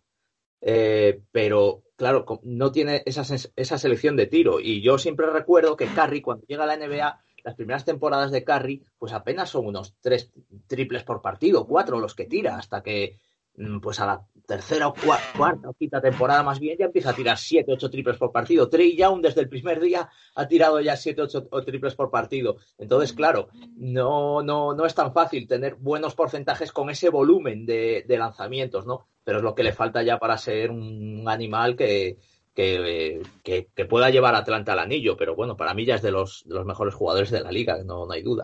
Pasemos de tema, Javi. Hemos, hemos hablado de estos Atlanta Hawks y bueno, nos queda más por ahí, ¿no? Sí, bueno, en el resto de posiciones de playoff del oeste tenemos a, Memphis y, y a Suns. Atendidos a Grizzlies, eh, que ya comentábamos la semana pasada, eh, con, Jay con Jamoran son otros totalmente. Dos victorias contundentes consecutivas ante San Antonio, les han, que les han permitido alzarse a la quinta plaza, 9-7 y 7-3 en los últimos 10 partidos. Y los Suns eh, parecen haber frenado la sangría de las últimas semanas y se aferran ahí a la, a la, sexta, a la sexta plaza. Así que vamos a ver ahora las posiciones de play-in. En el este tenemos a Cleveland, Hornets y Knicks, que están en un pañuelo. Eh, y que aquí la novedad está en la última plaza, en la que se cuelan, atención, unos Toronto que parecen remontar el vuelo y ya están en 9-12. Pero mm, el balance es malo, evidentemente, pero con balance positivo en los últimos 10 partidos, 6-4. Así que eh, parece que van para arriba ya por fin los canadienses. Ojito al partidazo que se cascó el martes Fanblit que todo el mundo nos amanecimos el miércoles con, con, montones de referencias en redes sociales, porque la verdad es que Van Vliet nos, dejó mal a todos aquellos que pensábamos este verano que, había dado un atraquito ¿no? a la gerencia canadiense. Pues mira, demostró que el hombre vale dinero. Una actuación de estas que van directa a la historia, 54 puntos, que suponen la mejor marca de todos los tiempos. Atención, 54 eh, puntos. Es el jugador no drafteado que consigue la máxima anotación en un partido. Así que Directo para la historia, el amigo Van Y atención, con una serie de, tiro digna de una batería de misiles Patriot. 11 de 14 en triples. 78,6%. Solamente ha habido dos jugadores que en toda la historia han conseguido algo similar. Eh, que son, eran Curry y, Lavin. Eh, así que estamos hablando pues de, de, otro jugador, de estos con figura, digamos, alternativa o con desde digamos, de figura barroca, ¿no? que la verdad que lo está rompiendo, a pesar de esas curvas que pueden ser peligrosas, pues lo está rompiendo el hombre esta temporada. En el oeste, en el plin, pues eh, constatar algo que hemos sugerido ya antes, es que en un partido puedes pasar de cuarto a noveno, en un partido. Les pasó a los Spurs que se acuestan una noche eh, cuartos, juegan, pierden y al día siguiente amanecieron novenos.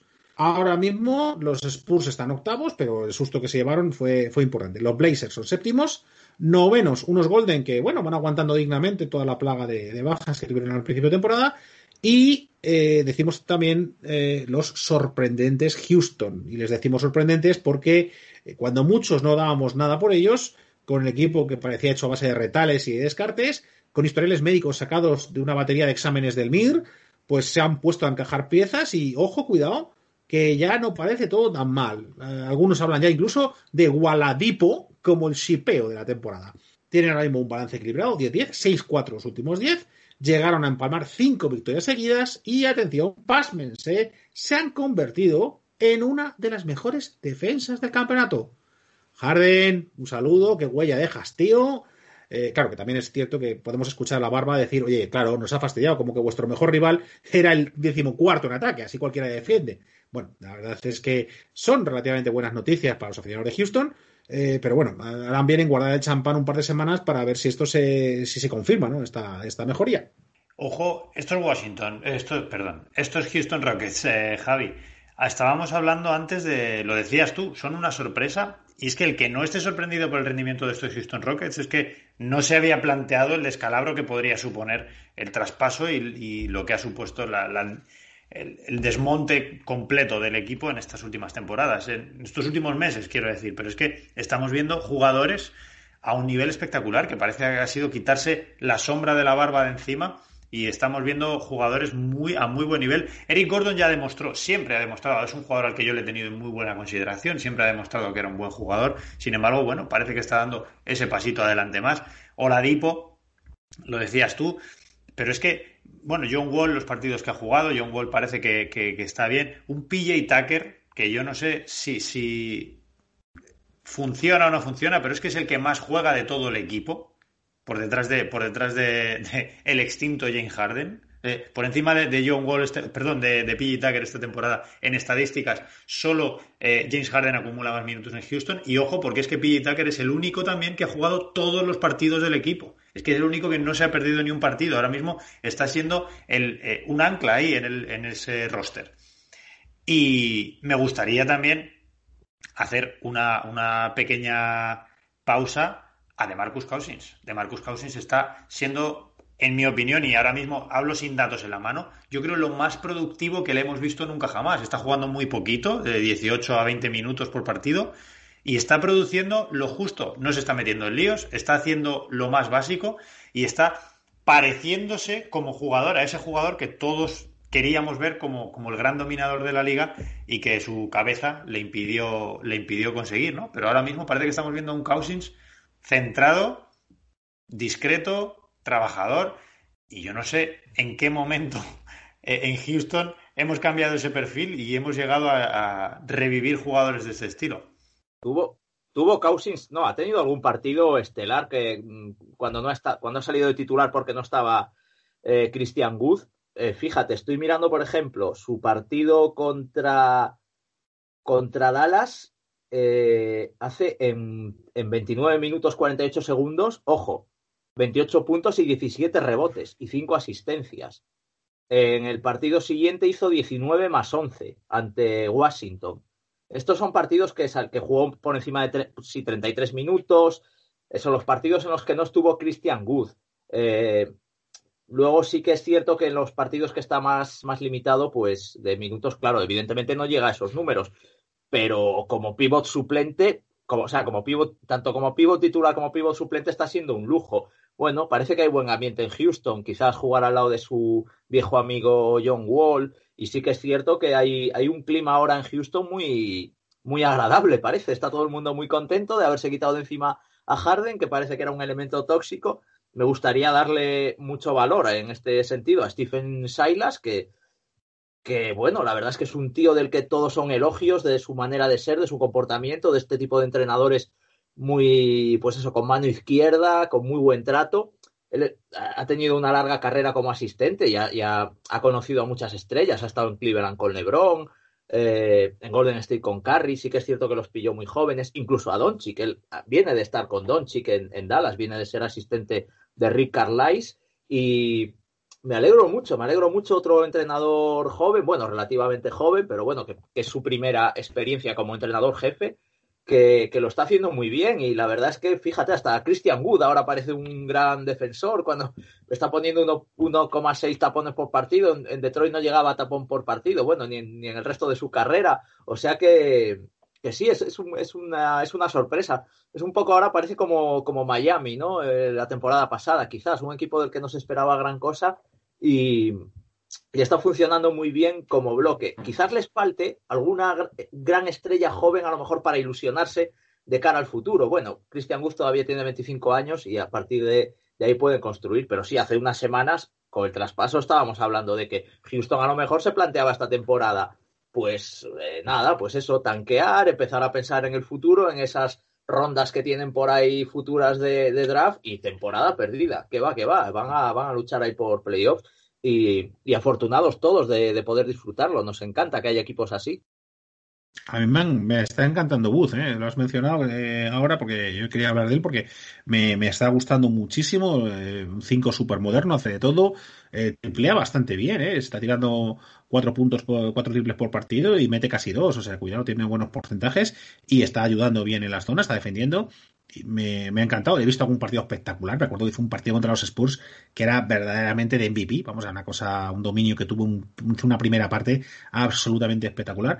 Así que bueno, ahí hay mimbres, hay mimbres que inesperados. Yo no sé, a veces me daba la impresión, digo, yo no sé si es que estos están diciendo sálvese quien pueda, hay que hacer las mejores estadísticas, a ver si llamamos la atención de alguien y no vamos de aquí.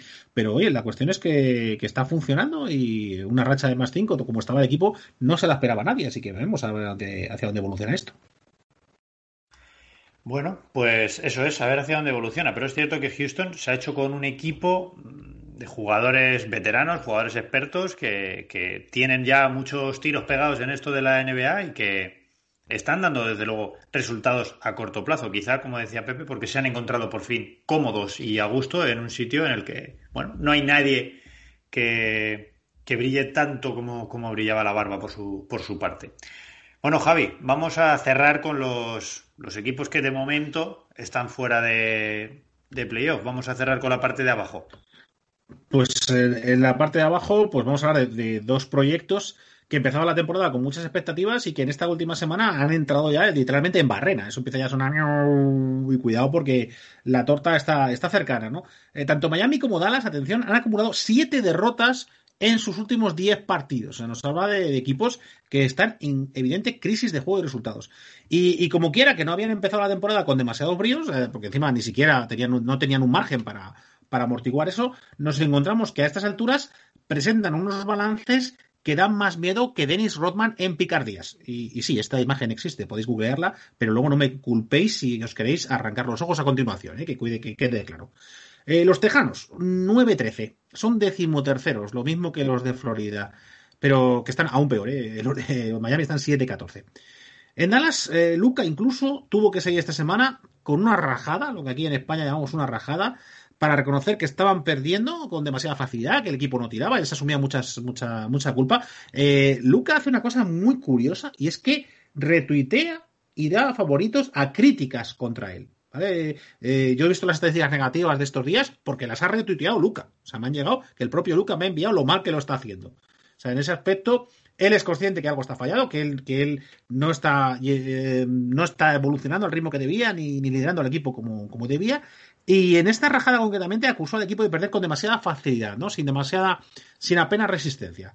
Eh, como suele ocurrir con estas rajadas, sirvió, hizo efecto, el equipo mejoró, mejoró tras las declaraciones y, sobre todo tras recuperar también bastantes efectivos que estaban fuera entre lesiones y, COVID. Y eso hizo que el siguiente partido lo perdieran solo de uno frente a Sans y justo después por fin volviesen a ganar eh, en el último partido que han jugado que ha sido el de esta noche contra Atlanta donde pues donde por cierto pues a Luca le vino bien enfrentarse a Trae. Ya sabemos que es, un duelo generacional que hay ahí es un duelo que va a quedar para la historia. Vamos van a estar años discutiendo cuál fue qué equipo lo hizo mejor en ese draft si si Atlanta o, Dallas, y volvió a ganar, volvió a ganar Luca, le salió, su equipo fue, fue el que ganó, y a ver si esto les da cierta, cierta energía. La verdad es que está claro que ese equipo tiene que terminar de engrasarse, las rotaciones no, funcionan bien, han perdido eh, simultáneamente demasiados jugadores de rotación y el equipo estaba súper desequilibrado y, tanto, tanto KP, tanto por Zingis como, como Hardaway, desde luego tienen que aumentar su nivel si quieren remontar. Queda mucho, pero ojito que el salvaje oeste da muy poquito margen, así que toca, toca espabilar para los de Dallas. Y, en Florida, mm, la causa de la debacle pues estaba clara. Han estado demasiados partidos sin Butler, sin Herro, sin Harkless, sin Dragic o sin Bradley, ¿no? Entonces, claro, es que eso, eso ya, pues eso, eso es que también un ciego. Eh, igual que decíamos con Dallas, pues con estos de vuelta la cosa debería mejorar, pero es cierto que el margen va, que va quedando es cada vez más pequeño. Así que va a tener las pilas. Vamos a, si te parece, cerrar con, el, con los Dallas Mavericks, eh, Pepe, porque Javi nos ha traído la situación tan delicada en la que está Dallas. Decimoterceros del oeste es muy difícil de, remontar, es una situación muy difícil de, recuperar. Pero es que Dallas cuenta con algo que no cuenta casi ninguno de los otros del resto de equipos. Y es un jugador, no digo con nivel All-Star, digo con nivel MVP. La temporada pasada estábamos hablando de, de Doncic como serio candidato al MVP. Vamos a cerrar con este mini debate y es que ahora mismo se cumple siempre el mismo patrón. El equipo que tiene un jugador de este nivel, no hablo de un jugador All-Star, de un nivel MVP, tiene temporada, temporada y media de margen para que las oficinas y la gerencia le den buena compañía y, traigan jugadores para que este jugador pueda, pueda obtener resultados. En caso de que eso no ocurra, suele ser eso. En la segunda temporada de perder partidos, el jugador empieza a demandar traspaso, empieza a decir que la cosa no va bien, empieza a decir que quiere salir. Y yo quería preguntaros, porque Adonchik es un jugador al que, aunque no conocemos, hemos visto crecer. ¿Vosotros creéis que aguantará Doncic mucho más en esta situación? Porque al mismo tiempo es un europeo y aquí en Europa las derrotas escuecen y cuando aquí pierdes un partido te vas a casa molesto y te dura un par de días. Entonces, esa mentalidad de, bueno, perder no pasa nada o estar acostumbrado a estar en un equipo perdedor, no es algo que vaya con los europeos y mucho menos con europeos de este calibre y de este nivel. Pepe, mm, te lo dejo fácil. ¿Tú crees que Doncic aguanta? No, no, es que es tal cual lo, estás comentando. O sea, la rajada de Doncic me recuerda a la rajada de Margasol en su día en Memphis. Son jugadores que vienen de una cultura ganadora, de competir por títulos y que no les gusta perder. Eh, y esto es, este es el problema ahora mismo de Dallas, porque es cierto que la temporada está siendo mala, está siendo decepcionante, no han mejorado lo que se supone que, que, buscaban mejorar esta temporada, que era sobre todo la defensa. Ellos venían ya de ser un equipo que tenía problemas atrás y pensaban que, bueno, que pues cambiando un poco ciertos perfiles, como el de Seth Curry, eh, no, esto ya lo hemos hablado, y metiendo pues jugadores como James Johnson o George Richardson, les podía dar un poco más de, aunque perdiesen un poco de, tiro exterior a lo mejor, pero iban a tener más defensa. No, siguen igual de mal en defensa y además peor en ataque. Ya hay eh, cronistas y, y, analistas y tal que, que, bueno, pues con cierta lógica dicen no pasa nada. Eh, Cuban no está pensando en esta temporada, puede ser, es cierto, eh, la, temporada que viene. Va a haber agentes libres muy suculentos y puede, eh, puede poner el, golpe encima de la mesa, darlo el próximo verano. Pero, como bien dices, esto lo aguanta un jugador de la talla de, de Doncic, del, carácter ganador de Doncic, por mucho que te vayas y le digas, no, no, mira, te prometo que el año que viene te vamos a reforzar el equipo con jugadores eh, ganadores y vas a tener un equipo aspirante al anillo. Claro, es que yo, yo no sé si Doncic aguanta una temporada, dos temporadas así, por ejemplo. Vamos a ver cómo acaba esta y si esta pequeña resurrección que hemos visto se consuma y por lo menos se meten en playoffs. Si se meten en playoffs, bueno, yo creo que Doncic con eso ya a lo mejor se puede conformar, pero si no, eh, la verdad es que es tal y como lo dices, es muy difícil mantener a un jugador como Doncic si no es en un equipo con opciones al título.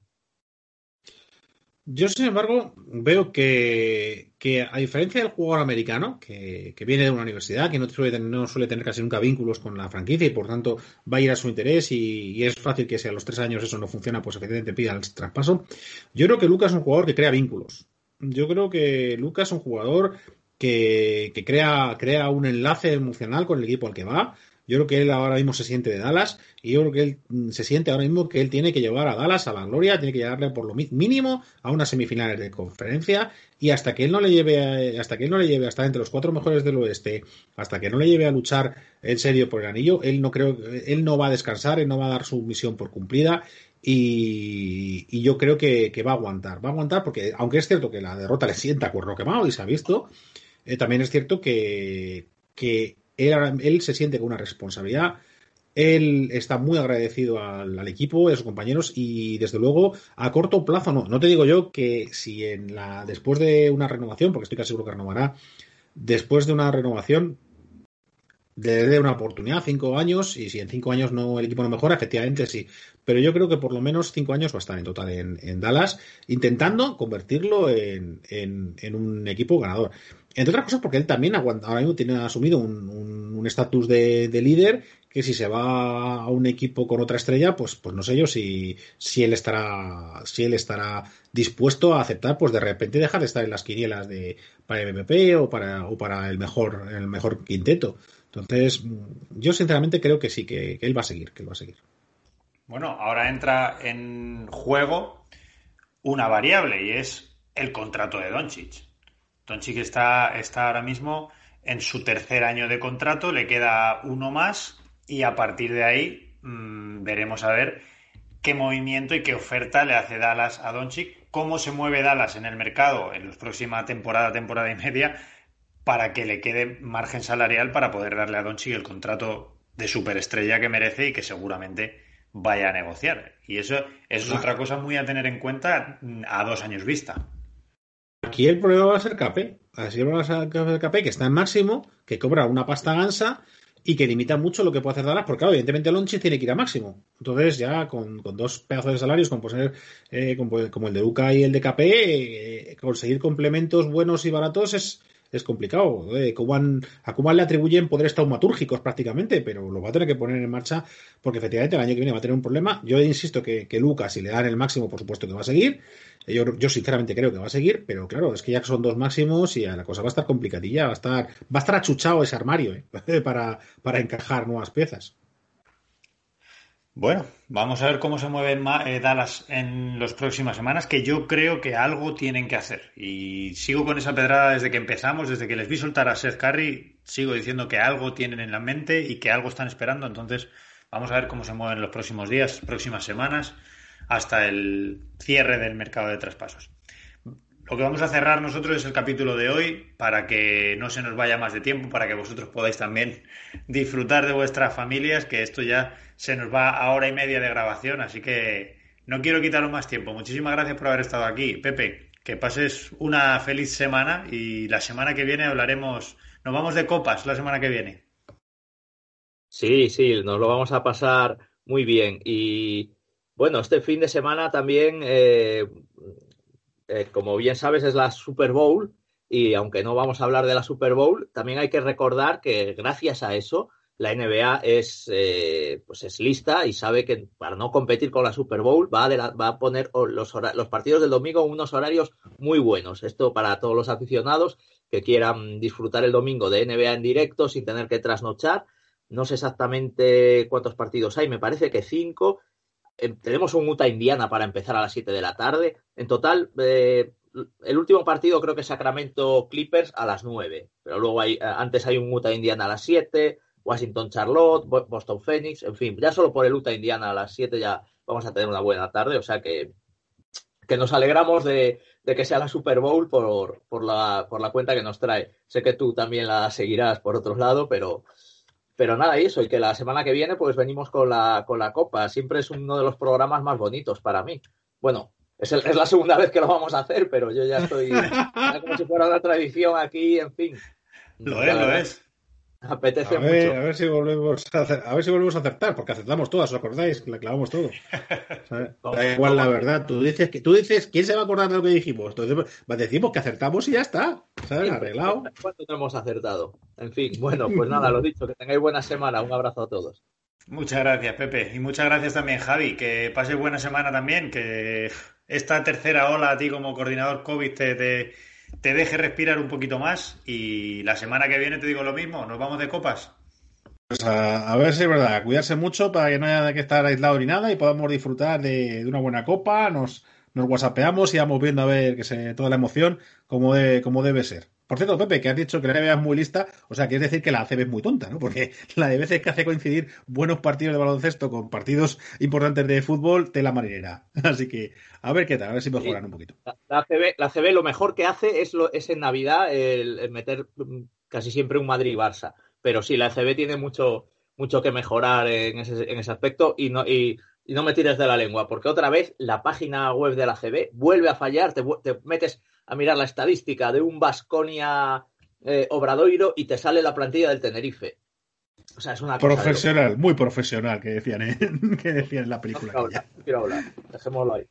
Pues nada, muchas gracias a los dos.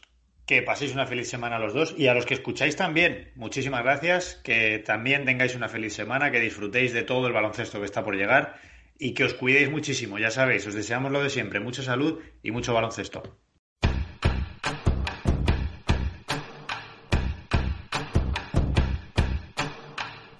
It's amazing, so amazing, so amazing, so amazing. It's amazing, so amazing, so amazing, so amazing. It's amazing.